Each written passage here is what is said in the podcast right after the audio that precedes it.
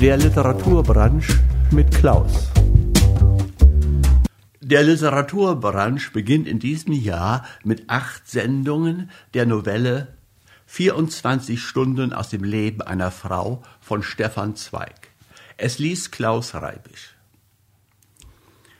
In der kleinen Pension an der Riviera, wo ich damals, zehn Jahre vor dem Kriege wohnte, war eine heftige Diskussion an unserem Tische ausgebrochen, die unvermutet zu rabiater Auseinandersetzung, ja sogar zu Gehässigkeit und Beleidigung auszuarten drohte. Die meisten Menschen sind von stumpfer Fantasie.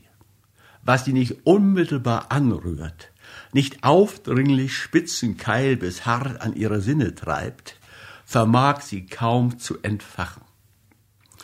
Geschieht aber einmal knapp vor ihren Augen in unmittelbarer Tastnähe des Gefühls auch nur ein geringes, sogleich regt es in ihnen übermäßige Leidenschaft.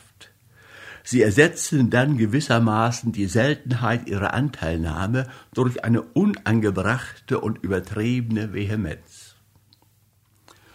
So auch diesmal in unserer durchaus bürgerlichen Tischgesellschaft, die sonst friedlich Smalltalk und untiefe kleine Späßchen untereinander übte und meist gleich nach aufgehobener Mahlzeit auseinanderbröckelte.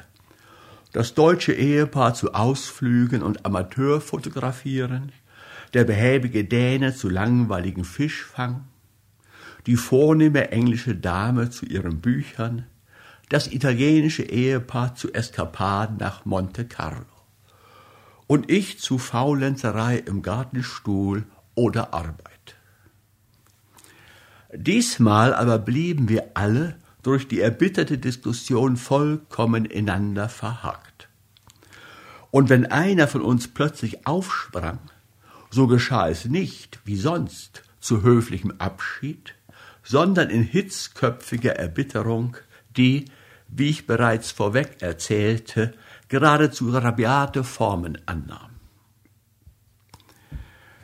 Das Begebnis nun, das dermaßen unsere kleine Tafelrunde aufgezäumt hatte, war allerdings sonderbar genug. Die Pension, in der wir sieben wohnten, bot sich nach außen hin zwar als abgesonderte Villa dar, ach, wie wunderbar ging der Blick von den Fenstern auf den felsenzerzackten Strand, aber eigentlich war sie nichts als die wohlfeilere Dependance des großen Palace Hotels und ihm durch den Garten unmittelbar verbunden, so dass wir Nebenbewohner doch mit seinen Gästen in ständigem Zusammenhang lebten. Dieses Hotel nun hatte am vorhergehenden Tage einen tadellosen Skandal zu verzeichnen gehabt. Es war nämlich mit dem Mittagzuge um zwölf Uhr zwanzig Minuten ich kann nicht umhin, die Zeit so genau wiederzugeben, weil sie ebenso für diese Episode wie als Thema jener erregten Unterhaltung wichtig ist, ein junger Franzose angekommen und hatte ein Strandzimmer mit Ausblick nach dem Meer gemietet. Aber nicht nur seine diskrete Eleganz machte ihn angenehm auffällig, sondern vor allem seine außerordentliche und durchaus sympathische Schönheit. Inmitten eines schmalen Mädchengesichtes umschmeichelte ein seidig blonder Schnurrbart sinnlich warme Lippen, über die weiße Stirn lockte sich weiches, lang gewelltes Haar, weiche Augen liebkosten mit jedem Blick, alles war weich, schmeichlerisch, liebenswürdig in seinem Wesen, aber doch ohne alle Künstlichkeit und Geziertheit. Erinnerte auch von fern zuvörderst ein wenig an jene rosafarbenen, eitel hingelegten Wachsfiguren, wie sie in den Auslagen großer Modegeschäfte mit dem Zierstock in der Hand das Ideal männlicher Schönheit darstellen, so schwand doch bei näherem Zusehen jeder geckige Eindruck. Denn hier war, seltenster Fall, die Liebenswürdigkeit eine natürlich angeborene, gleichsam aus der Haut gewachsene. Er grüßte vorübergehend jeden Einzelnen in einer gleichzeitig bescheidenen und herzlichen Weise, und es war wirklich angenehm zu beobachten, wie seine immer sprungbereite Grazie sich bei jedem Anlass ungezwungen offenbarte. Er eilte auf, wenn eine Dame zur Garderobe ging, ihre Mantel zu holen, hatte für jedes Kind einen freundlichen Blick oder ein Scherzwort, erwies sich umgänglich und diskret zugleich. Kurz, er schien einer jener gesegneten Menschen, die aus dem erprobten Gefühl heraus anderen Menschen durch ihr helles Gesicht und ihren Jugendcharme angenehm zu sein, diese Sicherheit neuerlich in Anmut verwandeln.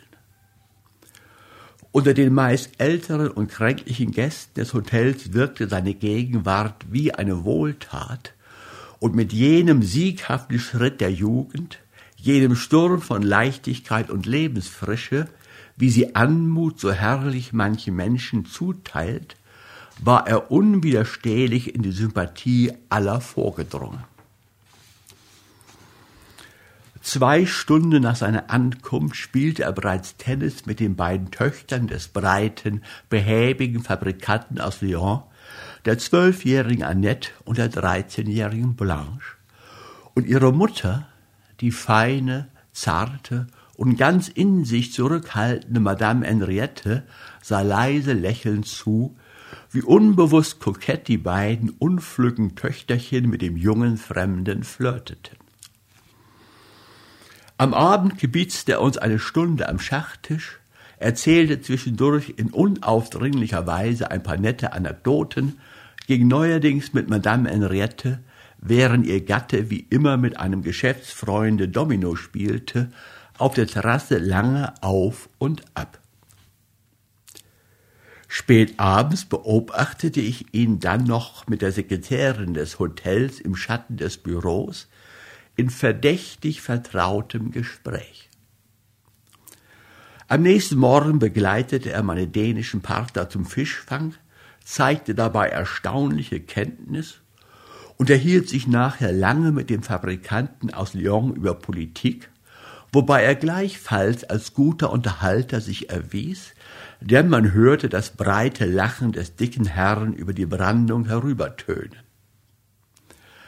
Nach Tisch es ist durchaus für das Verständnis der Situation nötig, dass ich alle diese Phasen seiner Zeiteinteilung so genau berichte, saß er nochmals mit Madame Henriette beim schwarzen Café eine Stunde allein im Garten, spielte wiederum Tennis mit ihren Töchtern, konversierte mit dem deutschen Ehepaar in der Halle. Um sechs Uhr traf ich ihn dann, als ich einen Brief aufzugeben ging, an der Bahn. Er kam mir eilig entgegen und erzählte, als müsse er sich entschuldigen, man habe ihn plötzlich abberufen, aber er kehre in zwei Tagen zurück. Abends fehlte er tatsächlich im Speisesaale, aber nur mit seiner Person, denn an allen Tischen sprach man einzig von ihm und rühmte seine angenehme, breite Lebensart.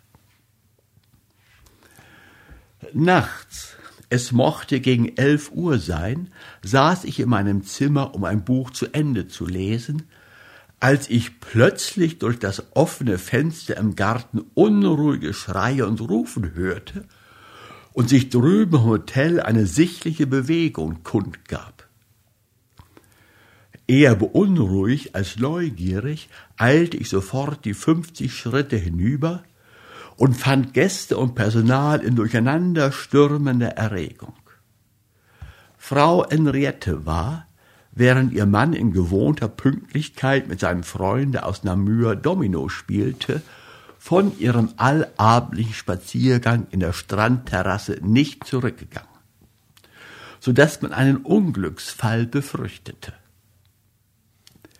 Wie ein Stier rannte der sonst so behäbige, schwerfällige Mann immer wieder gegen den Strand, und wenn er mit seiner vor Erregung verzerrten Stimme Henriette, Henriette in die Nacht hinausschrie, so hatte dieser Laut etwas von dem Schreckhaften und Urweltlichen, eines zu Tode getroffenen riesigen Tieres.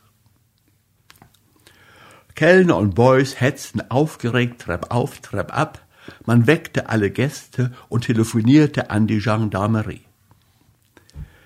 Mitten hindurch aber stolperte und stapfte immer dieser dicke Mann mit offener Weste ganz sinnlos den Namen Henriette, Henriette in die Nacht hinaus schluchzend und schreiend. Inzwischen waren oben die Kinder wach geworden und riefen in ihren Nachtkleidern vom Fenster herunter nach der Mutter. Der Vater eilte nun wieder zu ihnen hinauf, sie zu beruhigen. Und dann geschah etwas so Furchtbares, dass es kaum wieder zu erzählen ist, weil die gewaltsam aufgespannte Natur in den Augenblicken des Übermaßes der Haltung des Menschen oft einen dermaßen tragischen Ausdruck gibt, dass ihn weder ein Bild noch ein Wort mit der gleichen blitzhaft einschlagenden Macht wiederzugeben vermag. Plötzlich kam der schwere, breite Mann die ächzenden Stufen herab, mit einem veränderten, ganz müden und doch grimmigen Gesicht. Er hatte einen Brief in der Hand.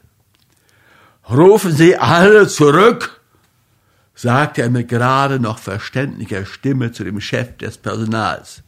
Rufen Sie alle Leute zurück. Es ist nicht nötig.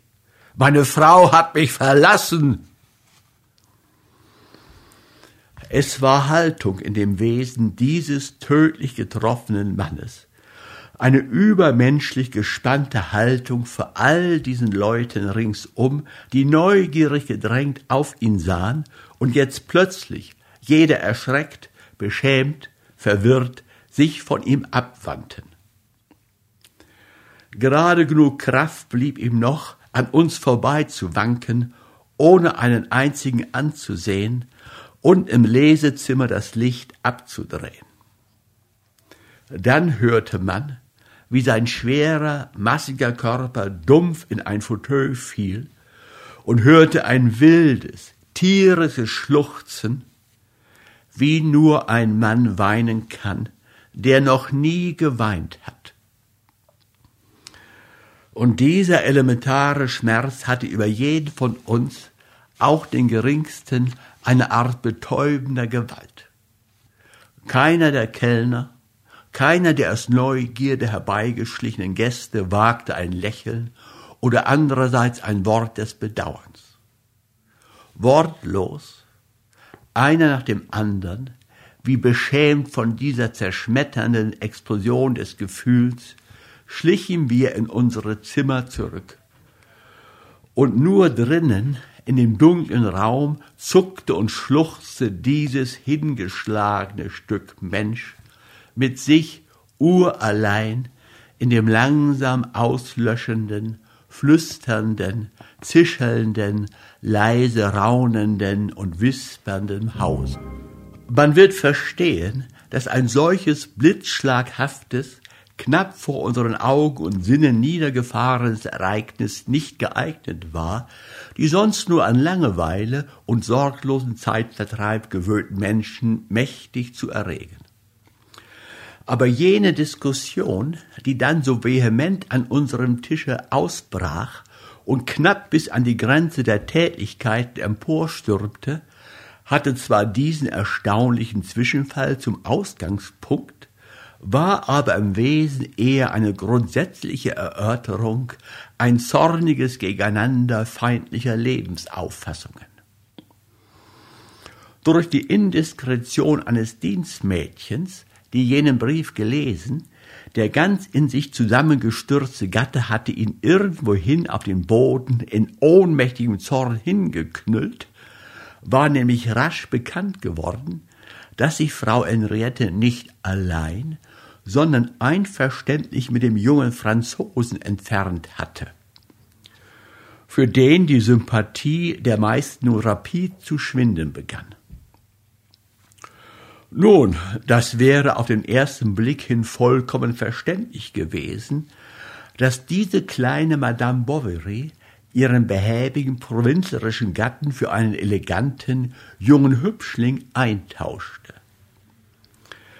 Aber was alle am Hause dermaßen erregte, war der Umstand, dass weder der Fabrikant noch seine Töchter noch auch Frau Henriette jemals diesen Lovelace vor dem gesehen, dass also jenes zweistündige abendliche Gespräch auf der Terrasse und jener einstündige schwarze Kaffee im Garten genügt haben sollten, um eine etwa 33-jährige untadelige Frau zu bewegen, ihren Mann und ihre zwei Kinder über Nacht zu verlassen und einem wildfremden jungen Elegant auf das Geratewohl zu folgen.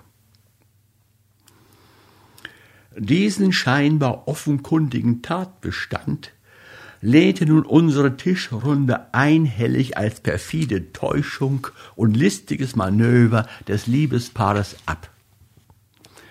Selbstverständlich sei Frau Henriette längst mit dem jungen Mann in heimlichen Beziehungen gestanden und der Rattenfänger nur noch hierher gekommen, um die letzten Einzelheiten der Flucht zu bestimmen. Denn, so folgerten sie, es sei vollkommen unmöglich, dass eine anständige Frau nach bloß zweistündiger Bekanntschaft einfach auf den ersten Pfiff davonlaufe. Nun machte es mir Spaß, anderer Ansicht zu sein und ich verteidigte energisch derartige Möglichkeit, ja sogar Wahrscheinlichkeit bei einer Frau, die durch eine jahrelang enttäuschende, langweilige Ehe jedem energischen Zugriff innerlich zubereitet war. Durch meine unerwartete Opposition wurde die Diskussion rasch allgemein und vor allem dadurch erregt, dass die beiden Ehepaare das Deutsche sowohl als das Italienische die Existenz des Coup de Foudre als eine Narrheit und abgeschmackte Romanfantasie mit geradezu beleidigender Verächtlichkeit ablehnt. Nun, es ist hier ja ohne Belang, den stürmischen Ablauf eines Streits zwischen Suppe und Pudding in allen Einzelheiten nachzukäuen.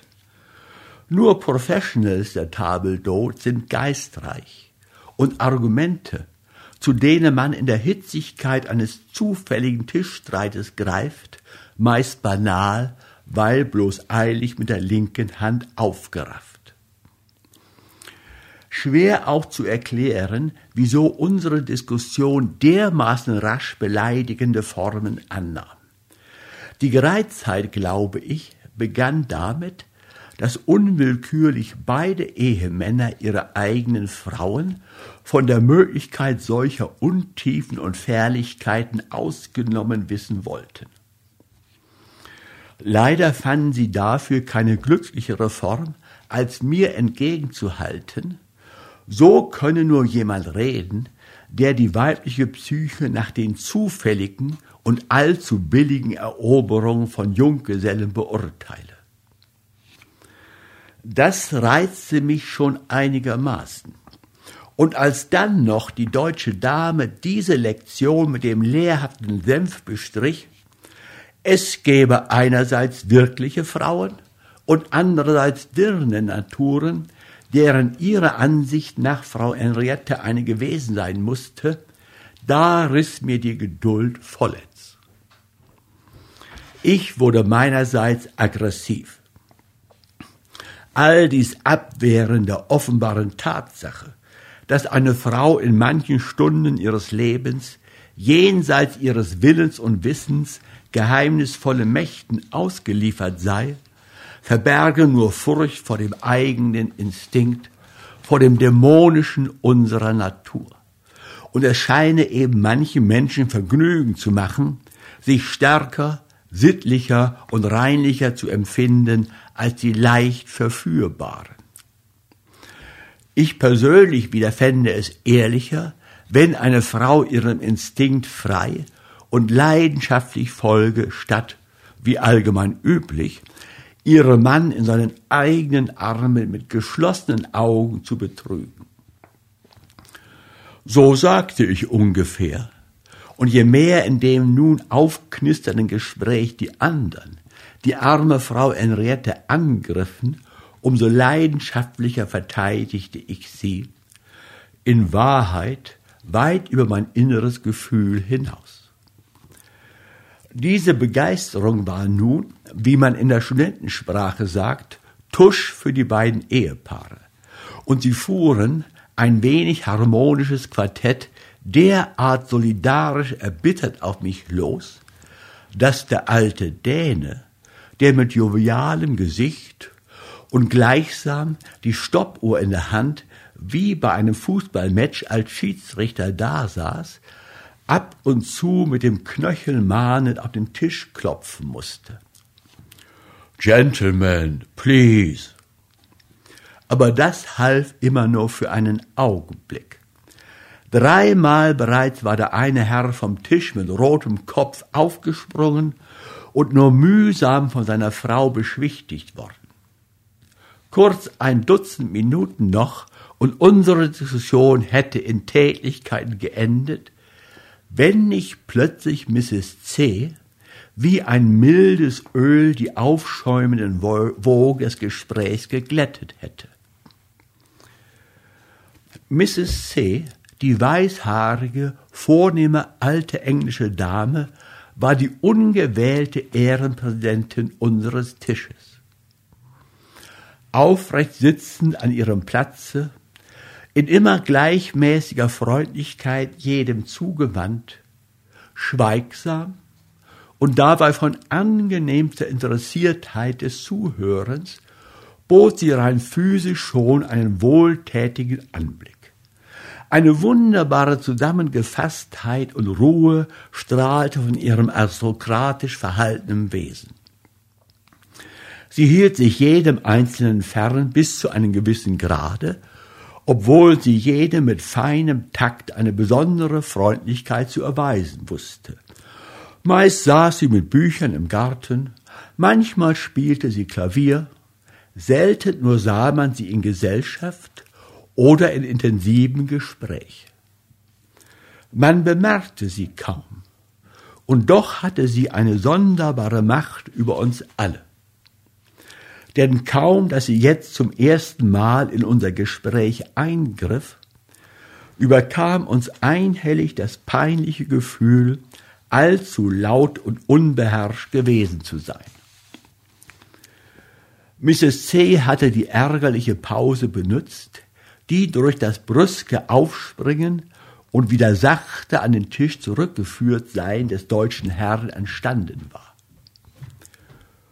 Unvermutet hob sie ihr klares graues Auge und sah mich einen Augenblick unentschlossen an, um dann mit beinahe sachlicher Deutlichkeit das Thema in ihrem Sinne aufzunehmen. Sie glauben also, wenn ich Sie recht verstanden habe, dass diese Frau Henriette dass eine Frau unschuldig in ein plötzliches Abenteuer geworfen werden kann, dass es Handlungen gibt, die eine solche Frau eine Stunde vorher selbst für unmöglich gehalten hätte und für der sie kaum verantwortlich gemacht werden kann.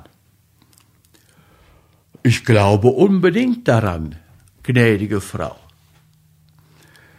Damit wäre doch jedes moralische Urteil vollkommen sinnlos und jede Überschreitung im Sittlichen gerechtfertigt. Wenn Sie wirklich annehmen, dass das Crime passionnel, wie es die Franzosen nennen, kein Crime ist, wozu noch eine staatliche Justiz überhaupt? Es gehört ja nicht viel guter Wille dazu, und Sie haben erstaunlich viel guten Willen, fügte sie leicht lächelnd hinzu, um dann in jedem Verbrechen eine Leidenschaft zu finden und dank dieser Leidenschaft zu entschuldigen.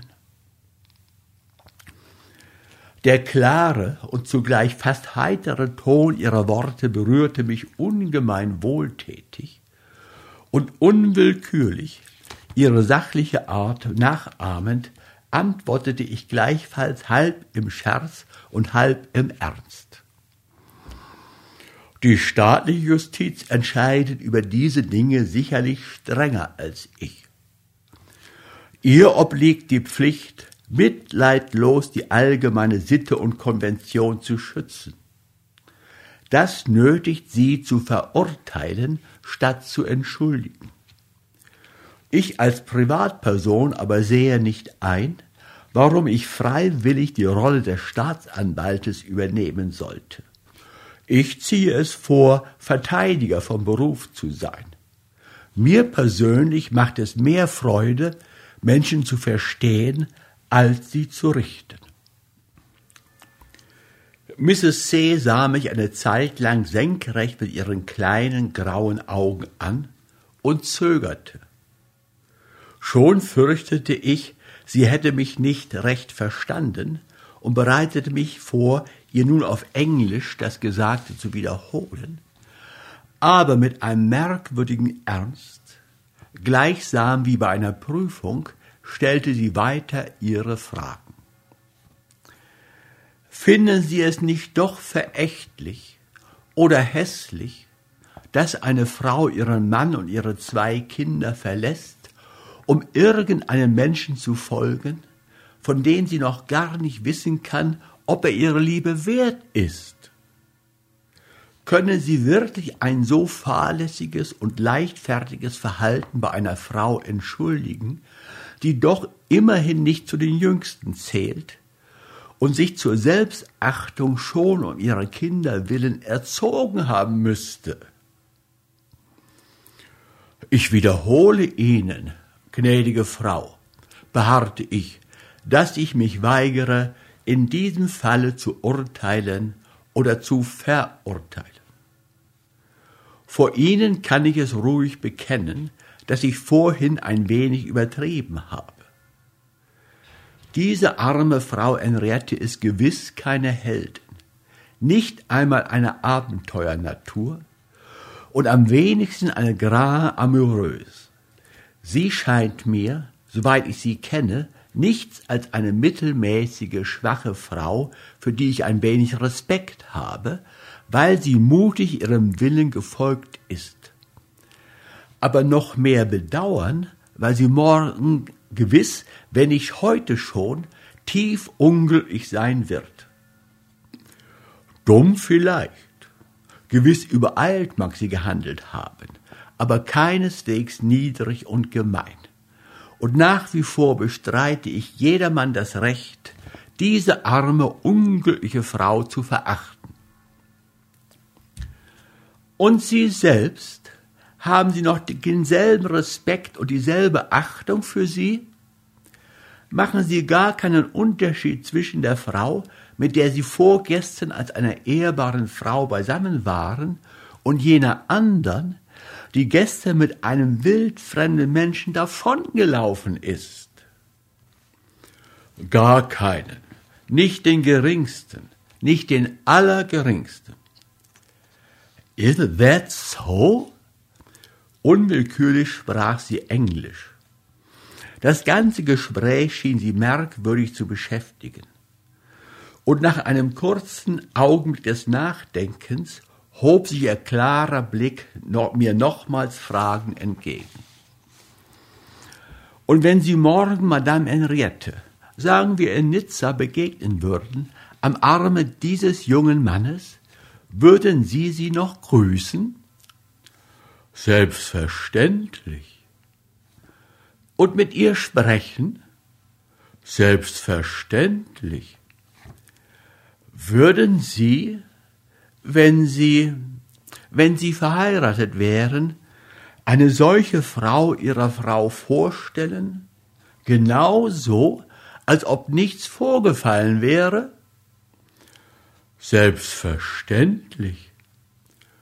Would you really? sagte sie wiederum englisch, voll ungläubigen, verwunderten Erstaunens. Surely I would, antwortete ich unbewusst gleichfalls Englisch. Mrs. C. schwieg. Sie schien noch immer angestrengt nachzudenken, und plötzlich sagte sie, während sie mich, gleichsam über ihren eigenen Mut erstaunt ansah.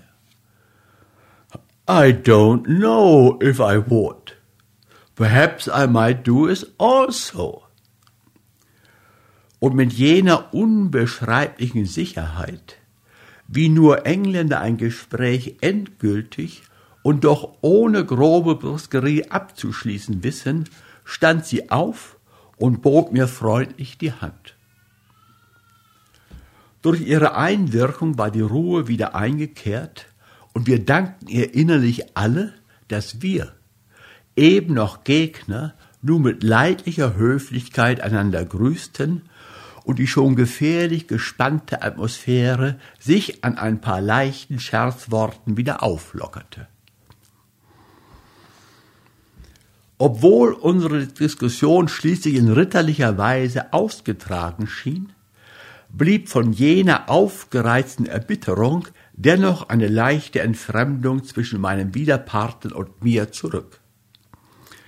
Das deutsche Ehepaar verhielt sich reserviert, während sich das italienische darin gefiel, mich in den nächsten Tagen immer wieder spöttelnd zu fragen, ob ich etwas von der Cara Signora Henrietta gehört hätte.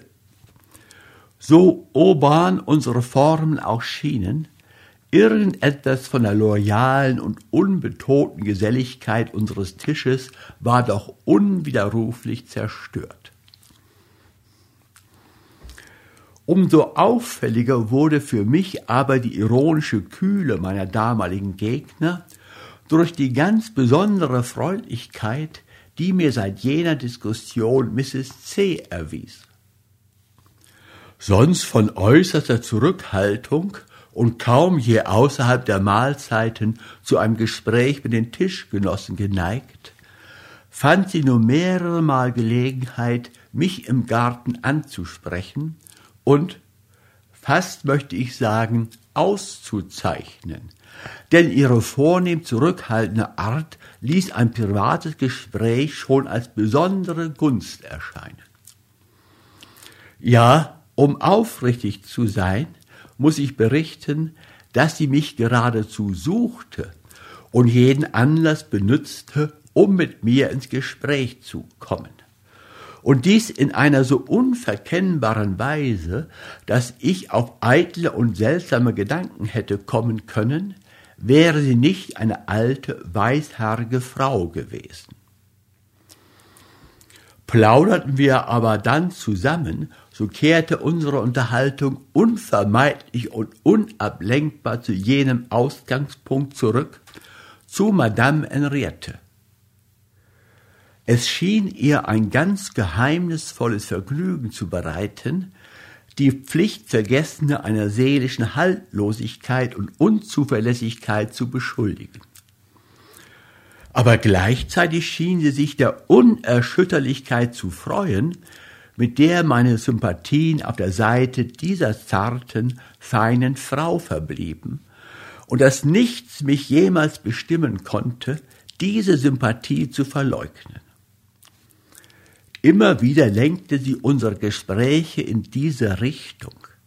Schließlich wusste ich nicht mehr, was ich von dieser sonderbaren, beinahe spleenigen Beharrlichkeit denken sollte. Das ging so einige Tage, fünf oder sechs, ohne dass sie mit einem Wort verraten hätte, warum diese Art des Gesprächs für sie eine gewisse Wichtigkeit gewonnen hätte. Dass dem aber so war, wurde mir unverkennbar, als ich bei einem Spaziergang gelegentlich erwähnte, meine Zeit sei hier zu Ende und ich gedächte, übermorgen abzureisen. Da bekam ihr sonst so wellenloses Gesicht plötzlich einen merkwürdig gespannten Ausdruck. Wie Wolkenschatten flog es über ihre meergrauen Augen hin. Wie schade. Ich hätte noch so viel mit Ihnen zu besprechen. Und von diesem Augenblick an verriet eine gewisse Fahrigkeit und Unruhe, dass sie während ihrer Worte an etwas anderes dachte, das sie gewaltsam beschäftigte und ablenkte. Schließlich schien diese Abgelenktheit sie selbst zu stören. Denn quer über eine plötzlich eingetretene Schweigen hinweg bot sie mir unvermutet die Hand. Ich sehe, ich kann nicht klar aussprechen, was ich Ihnen eigentlich sagen möchte. Ich will Ihnen lieber schreiben. Und rascheren Schrittes, als ich es sonst an ihr gewöhnt war, ging sie gegen das Haus zu. Tatsächlich fand ich am Abend, knapp vor dem Dinner, in meinem Zimmer einen Brief in ihrer energischen, offenen Handschrift.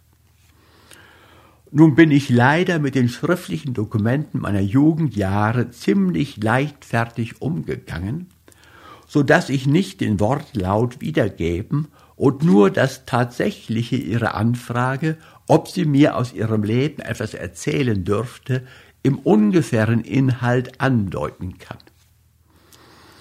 Jene Episode liege so weit zurück, schrieb sie, dass sie eigentlich kaum mehr zu ihrem gegenwärtigen Leben gehöre, und dass ich übermorgen schon abreise, mache ihr leichter, über etwas zu sprechen, was sie seit mehr als zwanzig Jahren innerlich quäle und beschäftige. Falls ich also ein solches Gespräch nicht als Zudringlichkeit empfände, so würde sie mich gern um diese Stunde bitten. Der Brief, von dem ich hier nur das rein inhaltliche aufzeichne, faszinierte mich ungemein. Das Englische allein gab ihm einen hohen Grad von Klarheit und Entschlossenheit. Dennoch wurde mir die Antwort nicht ganz leicht. Ich zerriss drei Entwürfe, ehe ich antwortete. Es ist mir eine Ehre, dass Sie mir so viel Vertrauen schenken. Und ich verspreche Ihnen, ehrlich zu antworten, falls Sie dies von mir fordern. Ich darf Sie natürlich nicht bitten, mir mehr zu erzählen, als Sie innerlich wollen. Aber was Sie mir erzählen, erzählen Sie sich und mir ganz wahr. Bitte glauben Sie mir, dass ich Ihr Vertrauen als eine besondere Ehre empfinde. Der Zettel wanderte abends in ihr Zimmer. Am nächsten Morgen fand ich die Antwort. Sie haben vollkommen recht. Die halbe Wahrheit ist nichts wert, immer nur die ganze. Ich werde alle Kraft zusammennehmen, um nichts gegen mich selbst oder gegen Sie zu verschweigen. Kommen Sie nach dem Dinner in mein Zimmer. Mit 67 Jahren habe ich keine Missdeutung zu fürchten. Denn im Garten oder in der Nähe von Menschen kann ich nicht sprechen. Sie dürfen mir glauben, es war mir nicht leicht, mich überhaupt zu entschließen. Bei Tag trafen wir uns noch bei Tisch und konversierten artig über gleichgültige Dinge.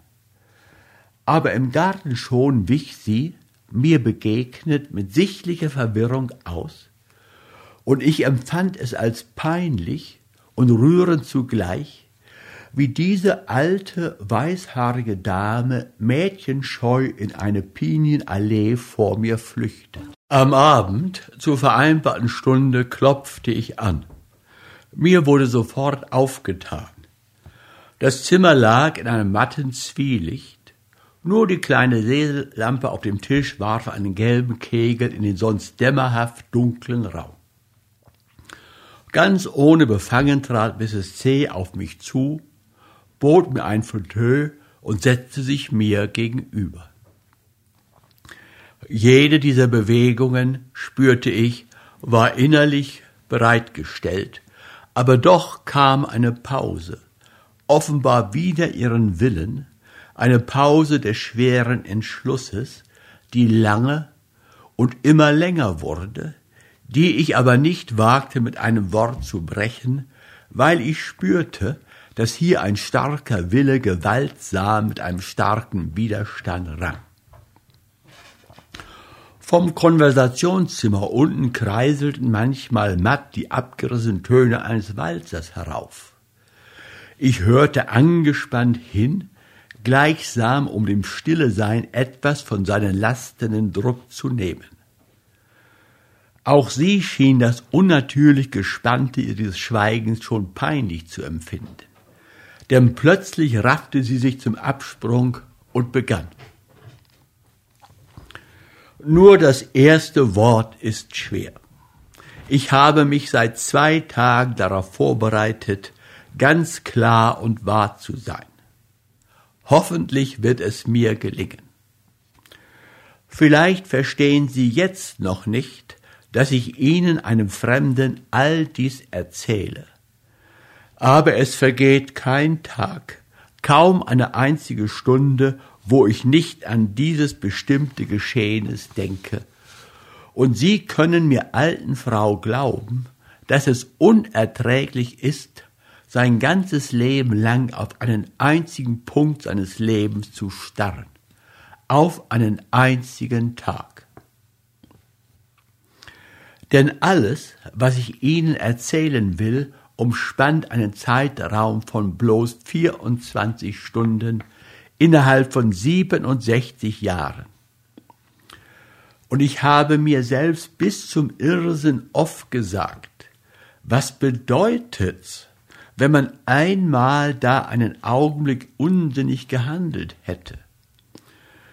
Aber man wird das nicht los, was wir mit einem sehr unsicheren Ausdruck Gewissen nennen. Und ich habe mir damals, als ich Sie so sachlich über den Fall Henriette reden hörte, gedacht, vielleicht würde dieses sinnlose Zurückdenken und unablässige sich selbst anklagen ein Ende haben, könnte ich mich einmal entschließen, vor irgendeinem Menschen frei über diesen einen Tag meines Lebens zu sprechen. Wäre ich nicht anglikanischer Konfession, sondern Katholiken, so hätte mir längst die Beichte Gelegenheit geboten, dies Verschwiegene im Wort zu erlösen. Aber diese Tröstung ist uns versagt. Und so mache ich heute diesen sonderbaren Versuch, mich selbst freizusprechen, indem ich zu Ihnen spreche. Ich weiß, das alles ist sehr sonderbar, aber Sie sind ohne Zögern auf meinen Vorschlag eingegangen und ich danke Ihnen dafür. Also, ich sagte ja schon, dass ich Ihnen nur einen einzigen Tag aus meinem Leben erzählen möchte. Alles Übrige scheint mir bedeutungslos und für jeden anderen langweilig. Was bis zu meinen 42. Jahre geschah, geht mit keinem Schritt über das Gewöhnliche hinaus. Meine Eltern waren reiche Landlords in Schottland, wir besaßen große Fabriken und Pachten und lebten nach landesüblicher Adelsart den größten Teil des Jahres auf unseren Gütern, während der Saison in London. Mit 18 Jahren lernte ich eine in einer Gesellschaft meinen Mann kennen. Er war ein zweiter Sohn aus der bekannten Familie der R und hatte zehn Jahre in Indien bei der Armee gedient. Wir heirateten rasch und führten das sorglose Leben unserer Gesellschaftskreise. Ein Vierteljahr in London, ein Vierteljahr auf unseren Gütern, das übrige Zeit Hotel abstreifen in Italien, Spanien und Frankreich. Nie hat der leiseste Schatten unsere Ehe getrübt. Die beiden Söhne, die uns geboren wurden, sind heute schon erwachsen. Als ich 40 Jahre alt war, starb plötzlich mein Mann. Er hatte sich von seinen Tropenjahren ein Leberleiden zugeführt. Ich verlor ihn innerhalb zweier entsetzlicher Wochen. Mein älterer Sohn war damals schon im Dienst, der jüngere im College. So stand ich über Nacht vollkommen im Leeren. Und dieses Alleinsein war mir, die ich zärtliche Gemeinschaft gewohnt war, fürchterliche Qual. In dem verlassenen Hause, das mit jedem Gegenstand mich an den tragischen Verlust meines geliebten Mannes erinnerte, Auch nur noch einen Tag länger zu bleiben, schien mir unmöglich. So entschloss ich mich, die nächsten Jahre, solange meine Söhne nicht verheiratet waren, viel auf Reisen zu gehen. Im Grunde betrachtete ich mein Leben von diesem Augenblick an als vollkommen sinnlos und unnütz. Der Mann, mit dem ich durch 23 Jahre jede Stunde und jeden Gedanken geteilt hatte, war tot. Meine Kinder brauchten mich nicht. Ich fürchtete, ihre Jugend zu verstören mit meiner Verdüsterung und Melancholie. Für mich selbst aber wollte ich, und begehrte ich nichts mehr.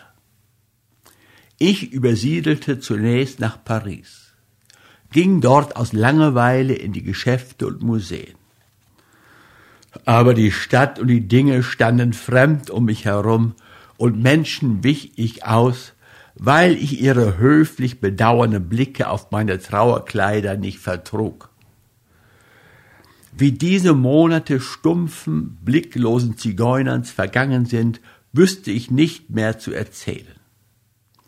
Ich weiß nur, ich hatte immer den Wunsch zu sterben, nur nicht die Kraft, selbst dies schmerzlich Ersehnte zu beschleunigen. Im zweiten Trauerjahr, also im 42. meines Lebens, war ich auf dieser uneingestandenen Flucht vor einer wertlos gewordenen und nicht zu erdrückenden Zeit im letzten Märzmonat nach Monte Carlo geraten. Aufrichtig gesagt, es geschah aus Langeweile, aus jener peinigenden, wie eine Übelkeit aufquellenden Leere des Innern, die sich wenigstens mit kleinen äußeren Reizmitteln füttern will. Je weniger in mir selbst sich gefühlshaft regte, umso stärker drängte mich's hin, wo der Lebenskreisel sich am geschwindesten dreht.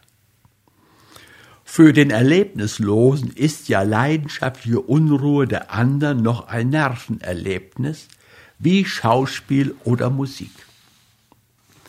Darum ging ich auch öfters ins Casino. Es reizte mich, auf den Gesichtern anderer Menschen Beglückung und Bestürzung unruhig hin und her wogen zu sehen, indes in mir selbst diese entsetzliche Ebbe lag. Zudem war mein Mann, ohne leichtfertig zu sein, gern gelegentlich Gast des Spielsaals gewesen und ich lebte mit einer gewissen unabsichtlichen Pietät alle seine früheren Gewohnheiten getreulich weiter. Und dort begannen jene 24 Stunden, die erregender waren als alles Spiel und mein Schicksal auf Jahre hinaus verstörten. Zu Mittag hatte ich mit der Herzogin von M., einer Verwandten meiner Familie, diniert. Nach dem Souper fühlte ich mich noch nicht müde genug, um schlafen zu gehen. So trat ich in den Spielsaal, schlenderte, ohne selbst zu spielen, zwischen den Tischen hin und her und sah mir die zusammengemengte Partnerschaft in besonderer Weise an. Ich sage in besonderer Weise, auf eine nämlich, die mich mein verstorbener Mann einmal gelehrt hatte, als ich des Zuschauens müde, klagte, es sei mir langweilig, immer dieselben Gesichter anzugaffen. Die alten verhutzelten Frauen, die da stundenlang sitzen auf ihren Sesseln, ehe sie ein Jeton wagen, die abgefeilten Professionals und Kartenspielkokotten, jene ganz fragwürdige, zusammengeschneite Gesellschaft, die, Sie wissen ja, bedeutend weniger pittoresk und romantisch ist, als sie in den edlen Romanen immer gemalt wird, gleichsam als Fleur d'Elegance und Aristokratie Europas. Und dabei war ja das Casino vor 20 Jahren, als noch bares, sinnlich sichtbares Geld umrollte, die knisternden Noten, die goldenen Napoleons, die patzige Fünf-Frankenstücke durcheinander wirbelten und endlich anziehender als heute da in der modisch neu gebauten, pomphaften Spielburg ein verbürgertes Kuckreisepublikum seine charakterlosen Spielmarken langweilig verpulvert. Doch schon damals fand ich zu wenig Reiz an diesem einerlei gleichgültiger Gesichter, bis mir dann einmal mein Mann, dessen private Leidenschaft die Chiromantie, die Händedeutung war, eine ganz besondere Art des Zusehens zeigte. In der Tat, viel interessanter, viel aufregender und spannender als das lässige Herumstehen, nämlich niemals auf ein Gesicht zu sehen, sondern einzig auf das Viereck des Tisches und dort wieder nur auf die Hände der Menschen, nur auf ihr besonderes Benehmen. Ich weiß nicht, ob Sie zufälligerweise einmal selbst bloß die grünen Tische ins Auge gefasst haben. Nur das grüne Karree allein, wo in der Mitte die Kugel wie ein Betrunkener von Zahl zu Zahl taumelt und innerhalb der viereckig abgegrenzten Felder wirbelnde Fetzen vom Papier, runde Stücke Silber und Gold hinfallen wie eine Saat, die dann der Rechen des Croupiers sensenscharf mit einem Riss wegmäht oder als Garbe dem Gewinner zuschaufelt. Das einzig Wandelhafte werden bei einer solchen perspektivischen Einstellung dann die Hände. Die vielen hellen, bewegten, warteten Hände rings um den grünen Tisch, alle aus der immer anderen Höhle eines Ärmels vorlugend, jede ein Raubtier zum Sprung bereit, jede anders geformt und gefärbt, manche nackt, andere mit Ringen und klirrenden Ketten aufgezäumt, manche behaart wie wilde Tiere, manche feucht und aalhaft gekrümmt, alle aber angespannt und vibrierend von einer ungeheuren Ungeduld. Unwillkürlich musste ich dann immer an einen Rennplatz denken, wo im Start die aufgeregten Pferde mit Mühe zurückgehalten werden, damit sie nicht vorzeitig losprellen. Genau so zittern und heben und bäumen sie sich. Alles erkennt man an diesen Händen, an der Art, wie sie warten, wie sie greifen und stocken, den Habsüchtigen an der krallenden, den Verschwender an der lockeren Hand, den Berechnenden an ruhigen, den Verzweifelten am zitternden Gelenk. Hundert Charaktere verraten sich blitzhaft schnell in der Geste des Geldanfassens. Ob einer es knüllt oder nervös krümelt oder erschöpft mit müden Handballen während des Umlaufs liegen lässt. Der Mensch verrät sich im Spiele. Ein Dutzendwort. Ich weiß. Ich aber sage, noch deutlicher verrät ihn während des Spiels seine eigene Hand. Denn alle oder fast alle Hasardeure haben bald gelernt, ihr Gesicht zu bezähmen. Oben über dem Hemdkragen tragen sie die kalte Maske der Impassibilität. Sie zwingen die Falten um den Mund herab und stoßen ihre Erregung unter die verbissenen Zähne. Sie verweigern ihren eigenen Augen die sichtliche Unruhe. Sie glätten die aufspringenden Muskeln des Gesichtes zu einer künstlichen, auf vornehm hin stilisierten Gleichgültigkeit. Aber gerade weil all ihre Aufmerksamkeit sich krampfig konzentriert, ihr Gesicht als den sichtbarsten ihres Wesens zu bemeistern, vergessen sie ihre Hände. Und vergessen, dass es Menschen gibt, die nur diese Hände beobachten und von ihnen alles erraten, was oben die lächelnd gekräuselte Lippe, die absichtlich indifferenten Blicke verschweigen wollen. Aber die Hand tut indes ihr Geheimnis ganz schamlos auf. Denn ein Augenblick kommt unweigerlich, der alle diese mühsam beherrschten, scheinbar schlafenden Finger aus ihrer vornehmen Nachlässigkeit aufreißt. In der prallen Sekunde, wo die Roulettekugel in ihr kleines Becken fällt und die Gewinnszahl aufgerufen wird, da, in dieser Sekunde macht jede dieser hundert oder fünfhundert Hände unwillkürlich eine ganz persönliche, ganz individuelle Bewegung urtümlichen Instinkts. Und wenn man, wie ich, durch die Liebhaberei meines Gatten besonders belehrt, diese Arena der Hände zu beobachten gewohnt ist, wird der immer andere, immer unerwartete Ausbruch der immer andersartigen Temperamente aufregender als Theater oder Musik. Ich kann es Ihnen gar nicht schildern, wie viel tausend Spielarten von Händen es gibt. Wilde Bestien mit haarigen, gekrümmten Fingern, die spinnenhaft das Geld einkrallen, und nervöse, zittrige mit blassen Nägeln, die es kaum anzufassen wagen. Noble und niedrige, brutale und schüchterne, listige und gleichsam stammelnde, aber jede wirkt anders, denn jedes dieser Händepaare drückt ein besonderes Leben aus, mit Ausnahme jener vier oder fünf der Croupiers. Die sind ganz Maschinen. Sie funktionieren mit ihrer sachlichen, geschäftlichen, völlig unbeteiligten Präzision gegenüber den gesteigert lebendigen, wie die stählern klappernden Schließen eines Zählapparats. Aber selbst diese nüchternen Hände wirken wiederum erstaunlich durch ihren Gegensatz zwischen ihren jagdhaften und leidenschaftlichen Brüdern. Sie stehen, möchte ich sagen, anders uniformiert, wie Polizisten inmitten eines wogenden und begeisterten Volksaufruhrs. Dazu kommt noch der persönliche Anreiz, nach einigen Tagen mit den vielen Gewohnheiten und Leidenschaften einzelner Hände bereits vertraut zu sein. Nach ein paar Tagen hatte ich immer schon Bekannte unter ihnen und teilte sie ganz wie Menschen in sympathische und feindselige ein.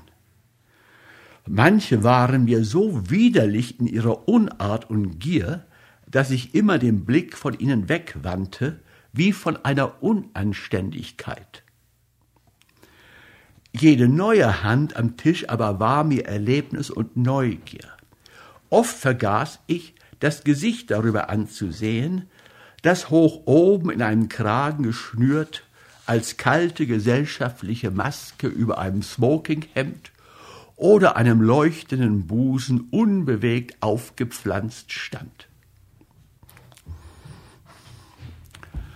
Als ich nun an jenem Abend eintrat, an zwei überfüllten Tischen vorbei, zu dem dritten hin und einige Goldstücke schon vorbereitete, hörte ich überrascht in jener ganz wortlosen, ganz gespannten, vom Schweigen gleichsam dröhnenden Pause, die immer eintritt, wenn die Kugel, schon selbst tödlich ermattet, nur noch zwischen zwei Nummern hintorkelt, da hörte ich also ein ganz sonderbares Geräusch gerade gegenüber, ein Krachen und Knacken wie vom brechenden Gelenken.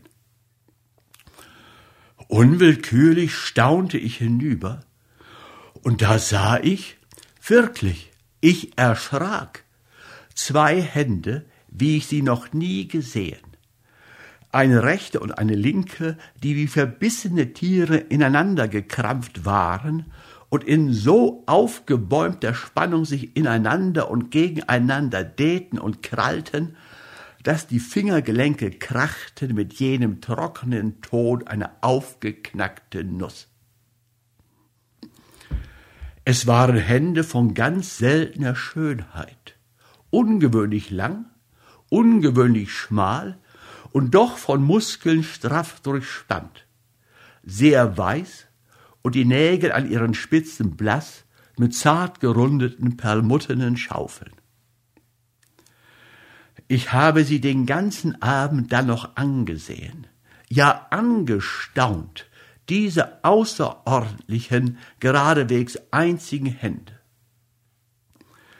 Was mich aber zunächst so schreckhaft überraschte, war ihre Leidenschaft, ihr irrwitzig passionierter Ausdruck, dies krampfige Ineinanderringen und sich gegenseitig halten.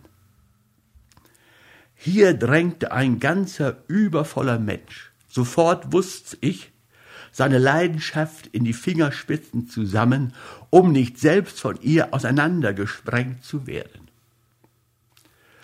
Und jetzt, in der Sekunde, da die Kugel mit trockenem, dürren Ton in die Schüssel fiel und der Croupier die Zahl ausrief, in dieser Sekunde fielen plötzlich die beiden Hände auseinander wie zwei Tiere, die eine einzige Kugel durchschossen. Sie fielen nieder, alle beide, wirklich tot und nicht nur erschöpft. Sie fielen nieder mit einem so plastischen Ausdruck von Schlaffheit, von Enttäuschung, von Blitzgetroffenheit, von zu Ende sein, wie ich ihn nicht mit Worten ausdrücken kann.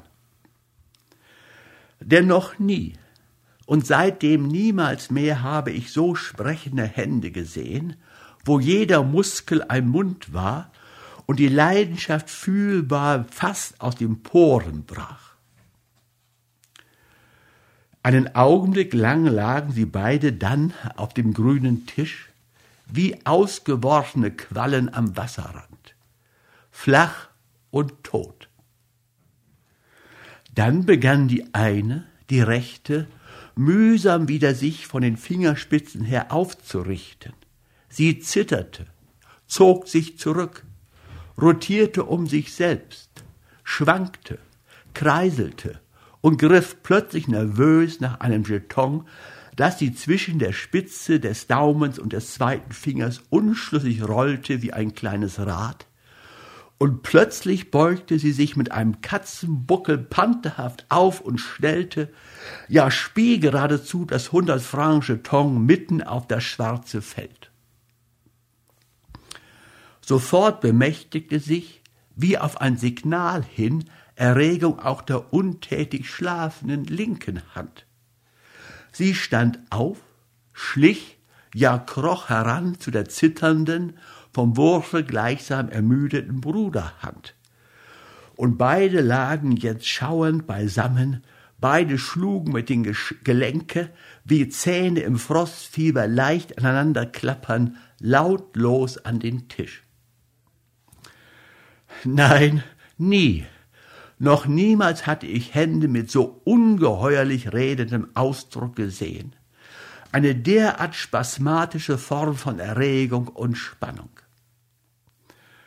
Alles andere in diesem wölbigen Raum, das Gesurr aus den Sälen, das marktschreierische Rufen der Croupiers, das Hin und Her der Menschen und jenes der Kugel selbst, die jetzt aus der Höhe geschleudert in ihrem runden, parkettähnlichen Käfig besessen sprang, alle diese grell über die Nerven flitzende Vielheit von flirrenden und schwirrenden Impressionen schien mir plötzlich tot und starr neben diesen beiden zitternden, atmenden, keuchenden, wartenden, frierenden, schauernden, neben diesen beiden unerhörten Händen, auf die hinzustarren, ich irgendwie verzaubert war. Aber endlich hielt es mich nicht länger. Ich musste den Menschen, musste das Gesicht sehen, dem diese magischen Hände zugehörten, und ängstlich, ja wirklich ängstlich, denn ich fürchtete mich vor diesen Händen, schraubte mein Blick sich langsam die Ärmel, die schmalen Schultern empor. Und wieder schrak ich zusammen, denn dieses Gesicht sprach dieselbe zügellose, fantastisch überspannte Sprache wie die Hände. Es teilte die gleiche entsetzliche Verbissenheit des Ausdrucks mit derselben zarten und fast weibischen Schönheit. Nie hatte ich ein solches Gesicht gesehen, ein dermaßen aus sich herausgebogenes, ganz von sich selbst weggerissenes Gesicht und mir war volle Gelegenheit geboten, es wie eine Maske, wie eine augenlose Plastik gemächlich zu betrachten. Nicht zur rechten, nicht zur linken hin wandte sich nur für eine Sekunde dies besessene Auge. Starr, schwarz, eine tote Glaskugel, stand die Pupille unter den aufgerissenen Lidern, spiegelnder Widerschein jener andern, mahagonifarbenen, die närrisch und übermütig im runden Roulettekästchen kollerte und sprang. Nie, ich muss es noch einmal sagen, nie hatte ich ein so gespanntes, ein dermaßen faszinierendes Gesicht gesehen. Es gehörte einem jungen, etwa 24-jährigen Menschen, war schmal, zart, ein wenig länglich und dadurch so ausdrucksvoll. Genau wie die Hände wirkte es nicht ganz männlich, sondern eher einem leidenschaftlich spielenden Knaben zugehörig. Aber all das bemerkte ich erst später, denn jetzt verging dieses Gesicht vollkommen hinter einem vorbrechenden Ausdruck von Gier und Raserei. Der schmale Mund, lechzend aufgetan, entblößte halbwegs die Zähne. Im Abstand von zehn Schritten konnte man sehen, wie sie fieberhaft aneinander schlugen, indes die Lippen starr offen blieben. Feucht klebte eine lichtblonde Haarsträhne sich an die Stirn, vornübergefallen wie bei einem Stürzenden. Und um die Nasenflügel flackerte ununterbrochenes Zucken hin und her, als wogten dort kleine Wellen unsichtbar unter der Haut. Und dieser ganze, vorgebeugte Kopf schob sich unbewusst immer mehr nach vorne. Man hatte das Gefühl, er würde mitgerissen in den Wirbel der kleinen Kugel. Und nun verstand ich erst das krampfige Drücken der Hände.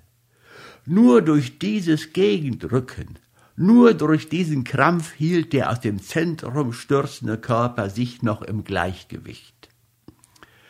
Nie hatte ich, ich muss es immer wieder sagen, ein Gesicht gesehen, in dem Leidenschaft dermaßen offen, so tierisch, so schamlos nackt vorbrach.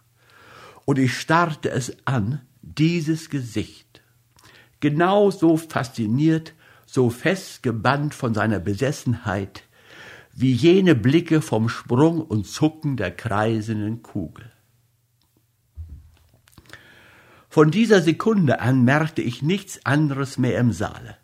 Alles schien mir matt, dumpf und verschwommen, dunkel im Vergleich mit dem ausbrechenden Feuer dieses Gesichtes, und über alle Menschen hinweg beobachtete ich vielleicht eine Stunde lang nur diesen einen Menschen und jede seiner Gesten.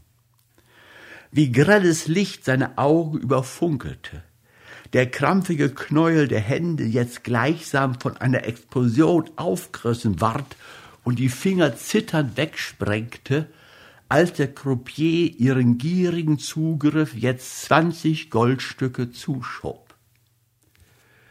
In dieser Sekunde wurde das Gesicht plötzlich lichthaft und ganz jung. Die Falten fliegen, fielen flach auseinander, die Augen begannen zu erglänzen, der vorgekrampfte Körper stieg hell und leicht empor. Locker wie ein Reiter saß er mit einem Mal da, getragen vom Gefühl des Triumphes. Die Finger klimperten eitel und verliebt mit den runden Münzen, schnippten sie gegeneinander, ließen sie tanzen und spielartig klingeln. Dann wandte er wieder unruhig den Kopf, überflog den grünen Tisch gleichsam mit schnuppernden Nüstern eines jungen Jagdhundes, der die richtige Fährte sucht, um dann plötzlich mit einem raschen Ruck das ganze Büschel Goldstücke auf eines der Vierecke hinzuschütten. Und sofort begann wieder dieses Lauern, dieses Gespanntsein. Wieder krochen von den Lippen jene elektrisch zuckenden Wellenschläge, wieder verkrampften sich die Hände, das Knabengesicht verschwand hinter lüsternder Erwartung, bis explosiv die zuckende Spannung in einer Enttäuschung auseinanderfiel. Das Gesicht, das eben noch knabenhaft erregte, welkte, wurde fahl und alt, die Augen stumpf und ausgebrannt, und alles dies innerhalb einer einzigen Sekunde, im Hinsturz der Kugel auf eine fehlgemeinte Zahl. Er hatte verloren. Ein paar Sekunden starrte er hin, beinahe blöden Blickes, als ob er nicht verstanden hätte. Sofort aber bei dem ersten aufpeitschenden Ruf des Croupiers krallten die Finger wieder ein paar Goldstücke heran. Aber die Sicherheit war verloren. Erst postierte er die Münzen auf das eine Feld, dann, anders besonnen, auf ein zweites, und als die Kugel schon im Rollen war, schleuderte er mit zitternder Hand, einer plötzlichen Neigung folgend, noch zwei zerknüllte Banknoten rasch in das Karree nach.